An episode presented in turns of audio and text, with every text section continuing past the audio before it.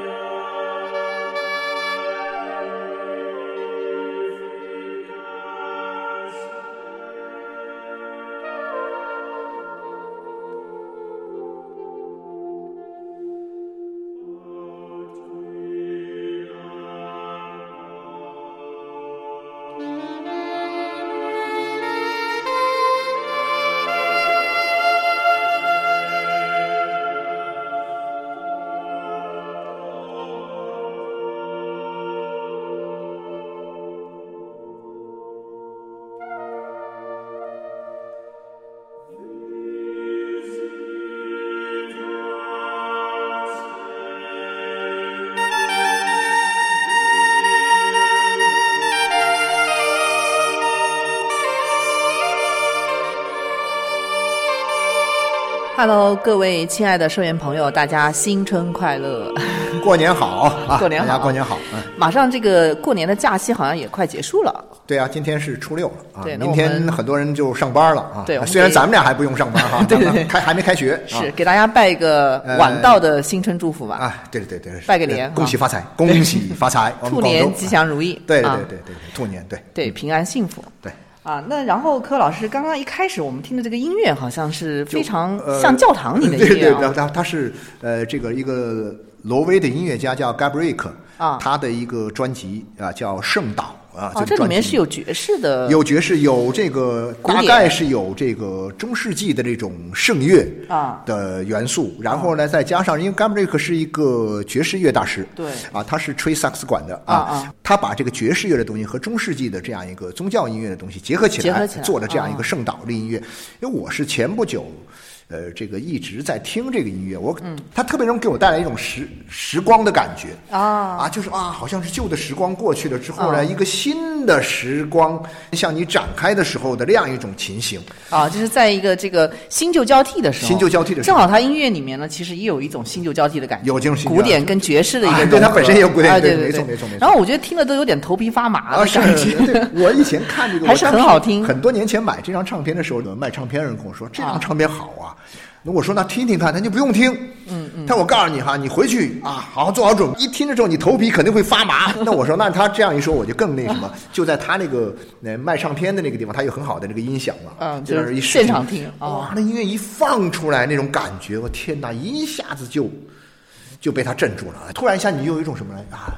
神圣的，嗯。啊，很和平的，嗯，啊，然后呢，又有一种什么很安详宁静，但同时又是自由奔放的那种感觉纠合在一起。对他正好美的不得了，正好把他们两者结合的很好。对对对对所以这首音乐也送给我们的社员朋友，哎送给啊社员朋友。们就是圣岛嘛，我们啊祈圣祷在啊二零二三这新的一年里面啊。平安祥和，平安祥和，对对对，所以呢，也就今天也就顺便来聊一聊，在真正开始的新的一年当中，我们到底呃最应该干的事儿，啊对对，应今天该做的事。今天其实是想跟大家聊一个新春话题了，嗯啊，因为二零二二真的是挺难的，我们都过了。二零二二难，二零二一也挺难，二零二零也很难。过去的三年都很难三年，这三年时间呢，我觉得真的是在很多人的这个一生当中啊，真的，啊你看我们的那个学生，比如说大学生，你大一啊对大一进来就刚好疫情，对，进来。现在马上半年不到就疫情了，写论文要准备对要准备毕业，那整个这个大学马上都到快四年了，整个的大学就在这疫情当中啊，对，甚至可能大学校园都没出去过，就一直对对对 还有些是连学校都没来过，就在家上网课的。啊也有。也有这种情况，所以说我觉得对很多人来说，这三年时间确实是太不一样了。那么现在对现在终于嘛，终于我们基本上是相对来说回到了呃相对正常一点的这个生活状态来到了一个新的一个起点了，新的一个起点。二零二三年，啊，然后我们就讲，我们回到了正常生活。嗯。那回到正常生活时，突然你就意识到，你从一个，呃，应该我觉得大家都有这种感受，就是说，仿佛是从一个牢笼里面刚刚走出来的，是有这种感觉哈。就是说，哎呀，这三年是被啊，当然是被这个疫情这个所困呐。然后这时候打开了之后呢，你面向的这样一个世界，嗯，到底应该怎么办啊？所以我觉得，对啊我我我觉得柯老师，其实我常常就是在这个新旧交替时候，二零二二到啊二零二三啊啊，这个因为现在我们真正意义上的这个新年还是中国人的农历农历对对过年这个前后，我常常听到我身边有些人讲，哎，我们这一年如果是个新的开始的话，我们要做一些。尝试改变的事情，对对对对对哎我们要做点不一样的，因为好像是个新的起点嘛。对而且比如说我原来有一些特别想做的事情，我一直没做，但是现在开始我要开始干了你一。定要干。对，所以我今天其实很想跟你聊一聊，就是咱们这个新的一年二零二三，我们是不是有一些事情特别值得做对对对，有有有，我啊？我们新的起点来了，我们要聊一聊吧，干点不同的吧？啊就是抽象和具体都结合起来聊一聊。啊因为我觉得是，既然前面的三年这么，哎呀，恐怖哈，这么的让人不堪。然后呢，这这三年结束了，我们面对一个新的开始的时候，我们要做的这件事情呢，应该有点，先要有个仪式感的个仪式感的东西。那我也问过很多朋友，就是说，你这个疫情一打开，呃，一一放开之后啊，回到正常生活的时候，啊你最想做的事情，然后同时又有点仪式感的事情是什么呢？旅行，对，很多人都说 是周围都是这么说啊，都说是旅。你说到外面吃个饭什么的，那那跟今天根本不是个事儿嘛，对不对对对对啊，根本不是个事儿。所以说，哎，你这个或者你要做很多其他的事儿，也一一时半会儿也未必安排的好。嗯。但是呢，旅行这件事情是正儿八经是可以做的，然后再加上包括现在。你也可以出国，都可以都可以出国了。国内更不用说了对，啊，很多国家现在是可以去了啊。对，所以在这个通航啊那些。首先可以做的事情就是旅行啊。对，所以我们先来聊聊旅行。聊聊旅行啊对，然后柯老师，其实，在旅行这件事情上呢，我觉得我们之前蛮多节目也都提到过都。不同程度的聊过这个话题。对对对，但今天这个旅行呢，其实我们是想聊一下，比如说我们想要开始一趟旅行，这个旅行是为了什么？对，旅行为什么？其实我讲这时候，我其实就想起一个事儿哈，就是我们以前一般讲旅行的时候呢，就说呃消费文化的，嗯。啊一种消费生活的啊这种情文化文化娱乐生活的这个概念下去聊旅行的，也就是说你有了一个假期，然后我要去度假，嗯嗯，然后我要去度假的话呢，我要找个地方去，或者是好山好水，放松。或者是啊好吃好玩儿对休闲。啊然后休闲，然后呢哎去玩上那么两星期或者多长时间，然后我们再回来更好的工作，更好的生活。对对，充充电啊。对，那个时候呢，那种时候的旅行呢，更多时候呢，它是一个我们讲的这种消费主义时代的一个人们的一种最基本的一种生活方式当中的一个很重要内容。对，休闲娱乐吧。但是我觉得今天我们在聊这个旅行的时候呢，我觉得应该上升到一种人生的高度来聊。啊，就没错就不单纯只是说出去玩一趟了，这么这么简单啊。没错，没错。所以讲到这一点呢，葛老师，其实我自己都有这样的体会，就是我们在过去的这几年里面，啊尤其是二零二二年、嗯这一年里面，其实很多像我们周围的朋友，包括像我们自己，可能都有可能面临过一些困境。对呀、啊，对吧？因为这个疾病确确实实是影响太大了可能你都要直面生死，你周围的亲戚啊、朋友啊，他可能都是是是，对都有这种就是生死困境的时候。那在这种时候呢，其实你就不得不回到一个自我本身来。呃，有可能你之前对自己的认识其实还是不够的。对，但是我觉得说，我们就在现有的生活当中，回归到自我当中去，好好的去思考一些问题，去看一些问题的时候，觉得有时候是看不太清楚的。对必须把自己从和这个三年疫情，你就说你住在你被困在这个屋子里，然后现在这个疫情结束了，你还在这个屋子里面开始思考人生吗？嗯，肯定不行嘛，你得出去思考。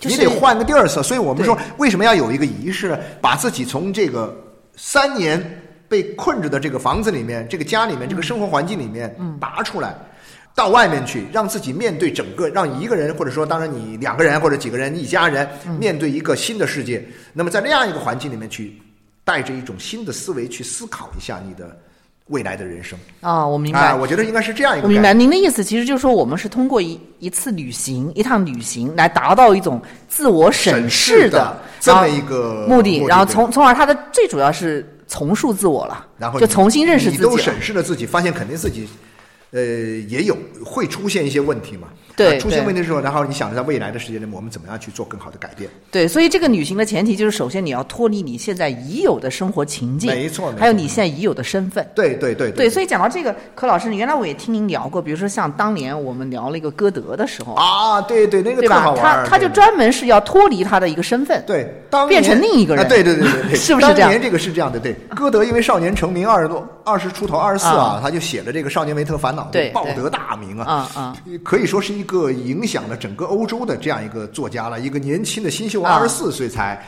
然后呢，后来魏玛公国的这个大公把他请到魏玛公国去做官，啊，他就欣然前往，然后在那边工作了十年，嗯，工作了差不多十来年的时候呢，他会觉得说，哎呀，那个人生。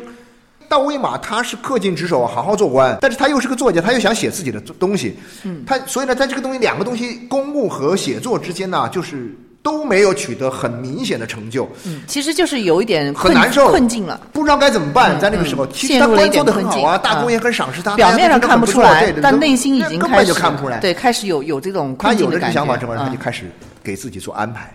啊，他提前了半年到一年的时来策间给自己，他划这个嗯说我一定要来一场很重要的这个旅行，旅行。嗯，但是呢，他没有跟任何人说，所以他自己就他是悄悄的走了是吧？悄悄的在凌晨三点钟 说走就走了我记得是在哪一年呢？是在就说他差不多是三十几岁的时候，那个时代的人认为，呃，大概三十四五岁的时候，而立之年已经事业有成的一个人。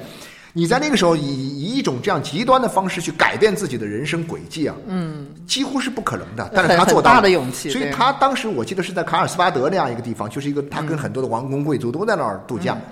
结果呢，他就神不知鬼不觉的，一个人在凌晨的三点钟弄了个马车就走了，就去意大利利了啊他只跟他的秘书交代了，然后就是一段漫长的旅行，漫长的旅行居然有六百多天。放下了一你切，说是放下一切东西，关键是他去了之后呢，他不没有以歌德的身份去旅行，他他是他给自己弄了一个？化名叫什么什么什么什么叫穆勒啊一个叫穆勒的一个德国画家，现在来到意大利要画画哦啊，然后呢，这个要买古玩，我觉得他是特别有意思，像角色扮演一样的。那一种他知道，他要去扮演一个德国画家，对所以他经常在公公众面前要画画呀，因为他啊也会画画。既然是个画家，那我看风景的时候，我得支一个画架，嗯，我在这写生。那写生是个很好的观察自然和这个欣赏大自然的很好的方式嘛。然后大家就哦，这是个德国画家嗯啊，这个画家画的不错哟，如何如何。然后他也会什么呢？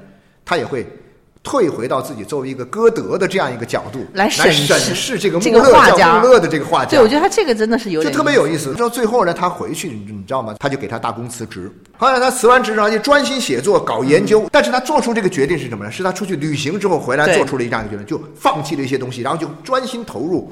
啊，那种文化呀、学术啊的研究当中，他研究光学、研究矿物学、研究植物学、写小说，嗯，啊不得了。然后呢，他慢慢的开始致力于文化事业了。他是个文化人嘛，对对所以这个地方后来就成了什么呢？就成了德国的启蒙运动的文化中心。对对对，没错。一个几万人的一个小镇呢，啊当时根本就不算什么，但是他以一己之力把这出了这么个大咖，所以对这个大咖，对啊，了不得了。嗯了不得然后你想象一下，这这一切东西的发生改变，都是因为什么？因为一场旅行啊。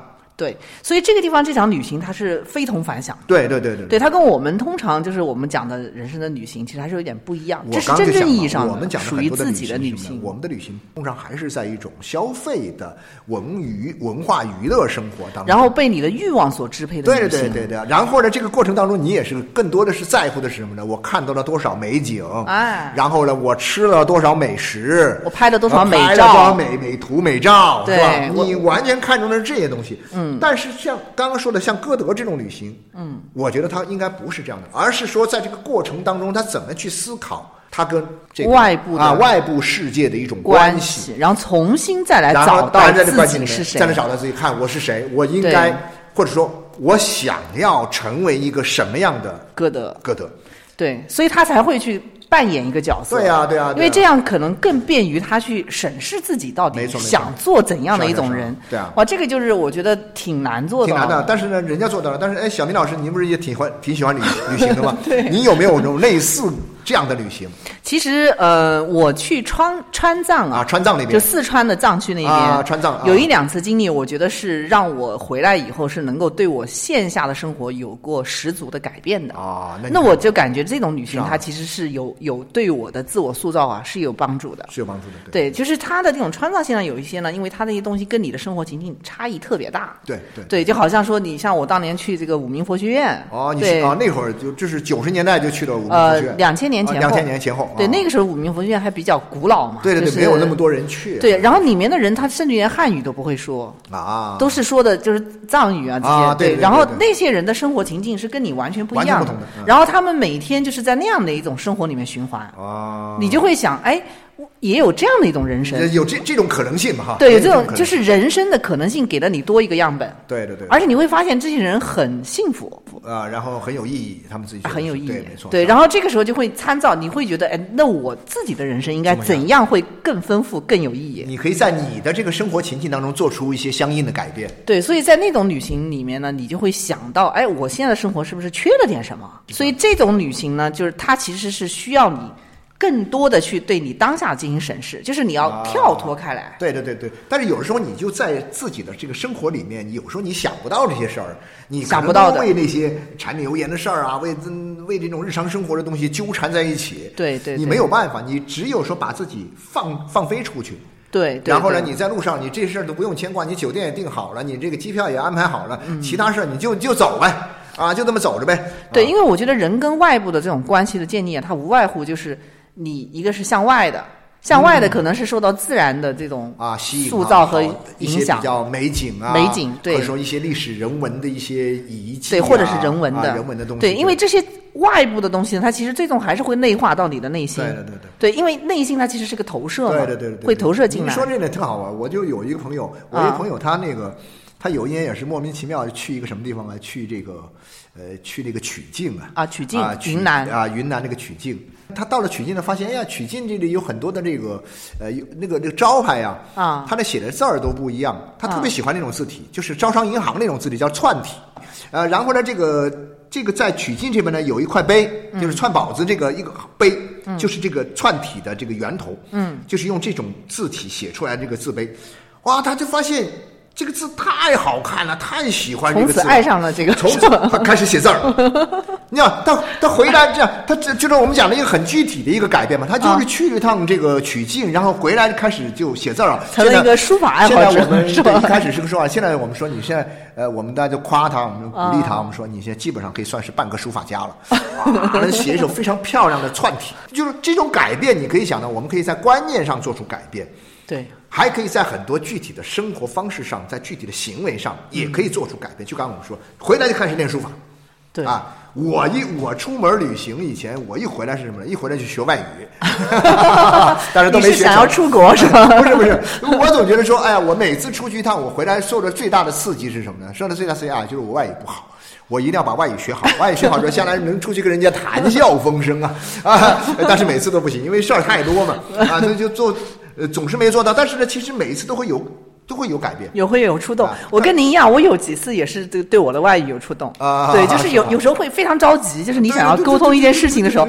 哇，你就因为有一回是是急到我要跟人家吵架，但是这个时候你真的是觉得你的英文太 low 了，就是你没有办法去表达这个东西。最后我没办法，我坐下来用用打字跟他讲，因为我我说不出来，打字跟他讲。对对对对但是那种就是也是触动我要学外语就是这种触动，你知道吗？就是说在旅行之后，你在旅途上所遇到的各种各样的触动啊，其实在日常生活里面都很少会有的。这种触动呢，会在旅行当中集中爆发啊不管是什么方面，它因为集中爆发呢，就会给你带来一种巨大的冲击。对然后你回来之后，你就不消停了，你基本上肯定很多的人的人生的重大的改变，嗯其实都是在一次。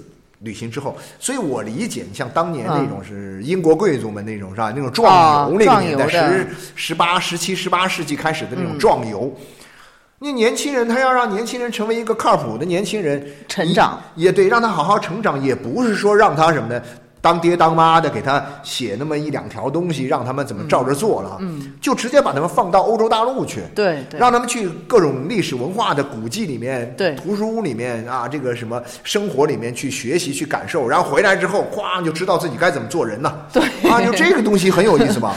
对对，就是你，你可以很快的促进一个人的成长，就是你在见识了这么多的东西之后，前我以前有八十年代有有几个朋友，他们在零零年代初的时候，他们曾经几个人做了一个实验啊，就四个人啊都是公司的这个高管啦、或者说领导啊啊然后呢，他们就突然一下某一天也有点像那个歌德呀，因为他听我讲过歌德的故事，他们觉得就消失了，对吧？就人间消失，人间蒸发，到西边去，去那个青藏青藏高原那边，然后呢，两个多月回来，他们发现了一点，就是哦，不是在旅途发现旅途中的什么什么东西，啊而是说发现了什么人生的那种东西。他说发现自己什么呢？发现你虽然是个公司的大老板，你是个领导，哎呀，平时好像你多重要似的哈。其实没那么重要，你突然发现，是吧？其实没那么重要啊。走两个月也没关系，走俩月这公司不挺好的吗？这公司不都还还还运行，甚至还还还还还盈利还挣钱，哎，不比至少不比你那会儿差。所以让他们觉得说，那我要重新规划我自己的生活。其实我也经常在想，如果说把孩子放到一边，然后我突然消失一个月，你就想象一下，就这样，就是说，我开玩笑，你的孩子，对对对，你别管你的孩子，就是说，你把你该安排的事儿都安排好了之后呢，你就在你孩子身边消失掉，然后呢，你一个月、两个月的看，哎呦，这孩子怎么这么反而更好了，是吧？OK，反而更好，他一定会给你惊喜，你发现吗？因为我经常是想当然的认为他离不开我，对，但实际上有时候在想，确实是这个世界离了你一样会转。是没有没有那么重要，别把自己想太多。所以我觉得这个新 新冠这三年啊，这三年之后，但是现在新冠还没有完全结束哈。但是呢，新冠，但我们的生活新生活就已经要开始了。在这个时候呢，我觉得你可以也带着这样一种我们刚刚说的这种态度和这种呃这种想法哈，嗯，呃，踏上旅途啊，设计一场自己的这种人生的这种自我审视之旅。对，重新思考我们跟这个世界、跟他人、跟外部的关系。也不要说，也不要说有也不刻意具体的、太刻意的，对对对，就让自己出去走，就是尽量的时间略长一点点。你比如说一个月，或者至少半个月吧，对，半个月到一个月的时间，就就就就很散漫的就自己出去。我觉得这样一种方式，你回来你肯定会发现很多事情不一样。对，因为你的时间足够了以后，你才能够去体悟和观察。因为像那种就是景点式的，你千万不要根本就没办法。这个景点要看，那个景点要看，那个什，那你你就是不让自己出去就行了，到点儿出门，到点儿回家，这中间。爱干嘛就干嘛，我觉得这种方式，信马由缰啊，信马由缰最好。这是我觉得说，呃，强烈的这个推荐。就是我们说的最值得做的事情，可能第一个就是这个旅游。哎，另外有一件事情，柯老师，其实我们这一次新冠大家都阳了之后啊，我经常是听到有一个声音哈，就比如说啊，这个你看经历这么可怕的一场这个传染病，一场瘟疫一样的，那我们接下来的日子呢，其实要更多的放飞自我啦啊，随心所欲一点，对，随心所欲点，该吃吃，该喝喝。该玩玩，不要再约束自己了。恰恰相反，是吗？你您怎么看这种观点？我觉得恰恰是在这个时候呢，我们应该是什么呢？我们应该学会更多的自律，啊，更多的自律。所以说呢，你落实到我们刚刚讲的这个二零二三年最值得做的事情当中，我觉得就是说，在很多你平时你坚持不了啊做的事情当中，你给自己制定一个很严格的纪律啊，然后呢要求自己做。比如说我讲，因为新冠这三年之后，大家一个很强烈的感觉就是说，哎呀。有些人觉得说，哎呀，你看，庆幸自己身体好。啊，有很多人觉得说，是健康管理。健康管理，我觉得健康管理这件事情是每个人都必须要做起来的。而且呢，这个做起来，你千万不要有有一种感觉，就是像刚刚小明老师说的这种哈，就是说。哎呀，我这三年已经憋得够呛了，对呀，那难受了，我得放飞自己，该怎么着？哎呀，又人生苦短呐，该怎么着就怎么着吧。那过一天和哎哎，就是叫什么那个做一天和尚撞一天钟是吧？啊，或者说或者用个更积极的方式，就是及时行乐吧。对对，很多人都是这种以自我放纵为基础的这样一种及时行乐的观念，就是该享乐的时候我们要享乐。但这种想法呢，其实我也是存疑的。我觉得在这个时候，我觉得尤其要慎重。太放纵自己的欲望啊，这样的话呢，反而会容易沉沦。哎，对对对对对，反而与你想要追求的真正的获得自由，其实是背道而驰。你想，所以说我现在我你想，我们最终是要追求什么东西嘛？我们要追求一种自由的东西，追求一种。相对来讲，我觉得还是说可控的、可控的、有意义的一种生活。对，有意义。还是觉得说过一种有意义的生活，哪怕你吃喝玩乐，你也要有点意义吧？你不能把自己弄得跟猪一样吧？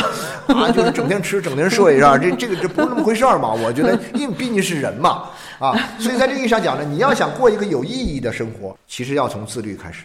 对，因为恰好，尤其是要注意。对，恰好自律是自由的前提。前提。我们原来也聊过这聊过这话题。对对对。所以健康管理啊，锻炼身体啊，这个恰恰是要有要排上日程。要排上日程。其实是一种自我修炼。自我修炼呢，就是。对，其实从本质上来讲，它跟旅行也是相似的。其实是相似。它最终还是回到你一个重塑自我的问题上来。啊，对对对。我觉得这两年，就包括像呃刚刚过去的，就大家就。集中被感染的这段时间，其实我感觉这种自律啊是更重要。对，所以我们才说，你到了新的一个起点开始，我们其实还是要锤炼这个能力。嗯，这个跟意志力关系很大。就像我们说，为什么我们提倡自由的同时，我们会非常强调这种自律？对，就是因为它是前提。对，就没有这个的话，你自由根本就无处可谈。但是有了这个。自由其实是其实更容易得到的其实那种放纵性的那种行为，它不是自由，不是真正的自由不是为什么不是呢？它只是它是被欲望操控了。对我觉得人的自由，为什么说自律是一个前提呢？自律是一个前提的一个很重要的原因，就是说你能控制自己的欲望。嗯，这样你才有真正的自由。对没有控，你都不能控制自己的欲望。比如我，举个例子来说，你以为你买买买就是自由了吗？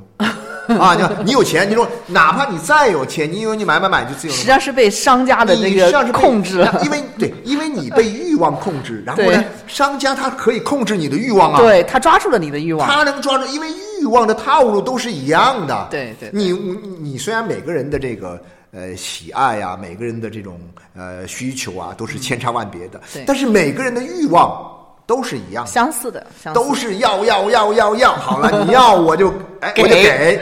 给。但是给也不能白给吧，你得给我钱，啊。对对对。然后你就被他套住了，对。给你一点，再给你一点，再给你一点，对。然后最后你发现你被一个这种你的捆绑欲望捆绑住了。但是呢，真的做到了自由，就是说我能够，我想要我就要，就能够真的想要我就可以不要。随心而动的那种感觉，那种感觉是非常好的。但是这种真的是它的前提其实是很难，你要锤炼意志，你要控制情绪但是绪。所以说，有些时候它需要训练了。我们人对需要自律人需要自律，自律是一种训练，一种心理的训练。所以我觉得其实你真正的锻炼身体，去跑步啊，去去健身什么的，它的结果不重要。嗯，因为这个东西是已经不言自明了的东西，是吧？它肯定身体会好，但是关键是，那为什么很多人身体不好？是因为他坚持不了啊。啊，是因为他没有办法做到啊。所以啊，今天热火呃热火朝天的，这个心血来潮的，跟我跟我玩玩一礼拜，三天打鱼两天三天晒网对对，两天晒网啊。然后长期这样下来的结果会导致你就说无所谓了，干什么事儿都无所谓了，嗯，都是过于的这个放纵自己了，嗯嗯，啊，这个哎呀，今天呀有一点累了，哎呀，今天事儿又多，哎呀，今天又哪又又不想弄了，嗯，所以我们讲的这个呢，就是这个自我修炼啊，就是我们说这种身体管理也好，或者锻炼也好，嗯对。它其实最终的目标呢是能够让你更好的把控你的心。控制你的情绪，控制好你的这样一种就是欲望，对对对，然后呢，有了这东西之后呢，你在面临人生很多不可控的时候、不确定的时候，你才能够分清云淡一点，对对对对对，否则你就是被他牵制了嘛。你。哪怕有些事儿不做，他心里也紧张也恐惧啊。比如我呃说一很好玩的事儿啊，就是也是跟这个疫情有关的啊。一个朋友他这个前不久他一直没阳，啊一直没阳的话呢，一开始很高兴，因为为什么呢？你这特有意思啊，他因为他没打疫苗。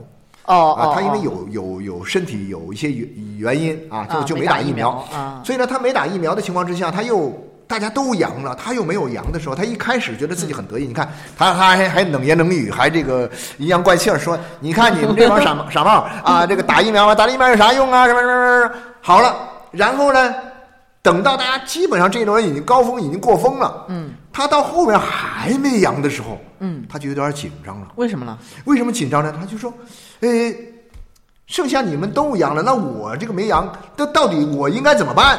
他这个进入决赛了是好事儿啊。进入决赛是好事儿，但是决赛最后这厮杀可能会更 更激烈，对不对？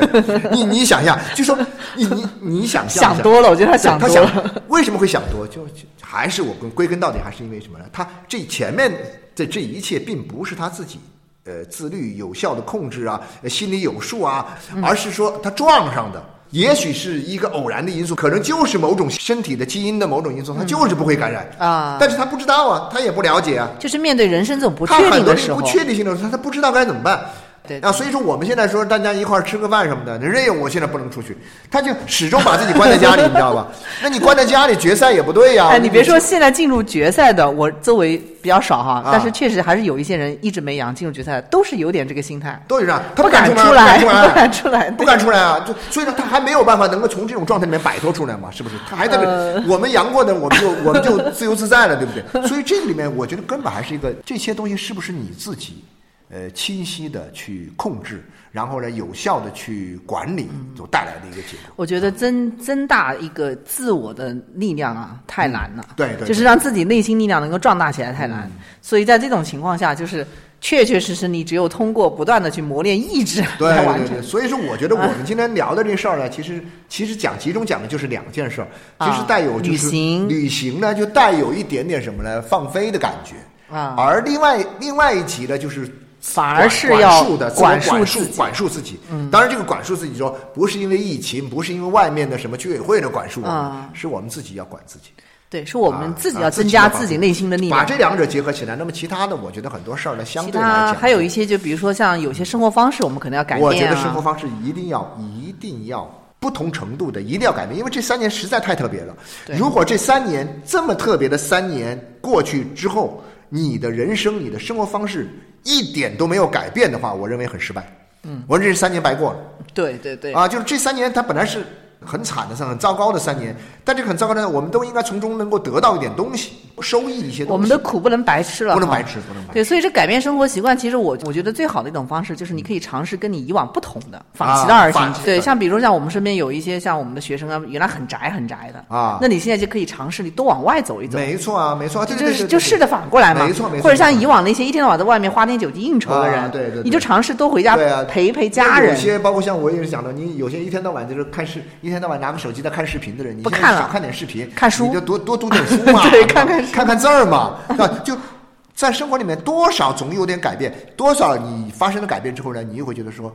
你的人生跟这个时代、跟这个社会的变迁呢，多多少少就会关联的关联度就会高一点紧。密一些，啊，否则的话呢，这三年要是真的过去之后，你啥也没改变，你就跟这三年没发生一样，我觉得这也不是什么好事。还是还是有点遗憾的。因为肯定，啊因为你可以借助于这种改变去尝试人生的另外一种可能性对。啊，我觉得这是个好的机会嘛，是吧？啊，我们今天呢，因为这个时间关系哈，柯老师，嗯可能也只能聊这么多。其实本来二零二三最值得做的事儿，我们可能还有一些建议哈，还有一些我们慢慢慢聊，对，以后有机会我们再来慢慢聊。边坐着一边聊吧。这个啊圣岛，我们再听一下再听一段啊，前面意犹未尽了。对对，意犹未尽，我们啊，这个然后盖瑞克的这个圣岛啊，对，作为我们今天呃话题的一个结束。是是是，好好，那就谢谢大家哈，呃，再祝大家新春新快乐啊，对，阖家欢乐啊，阖家欢乐嗯，好好，再见。谢谢。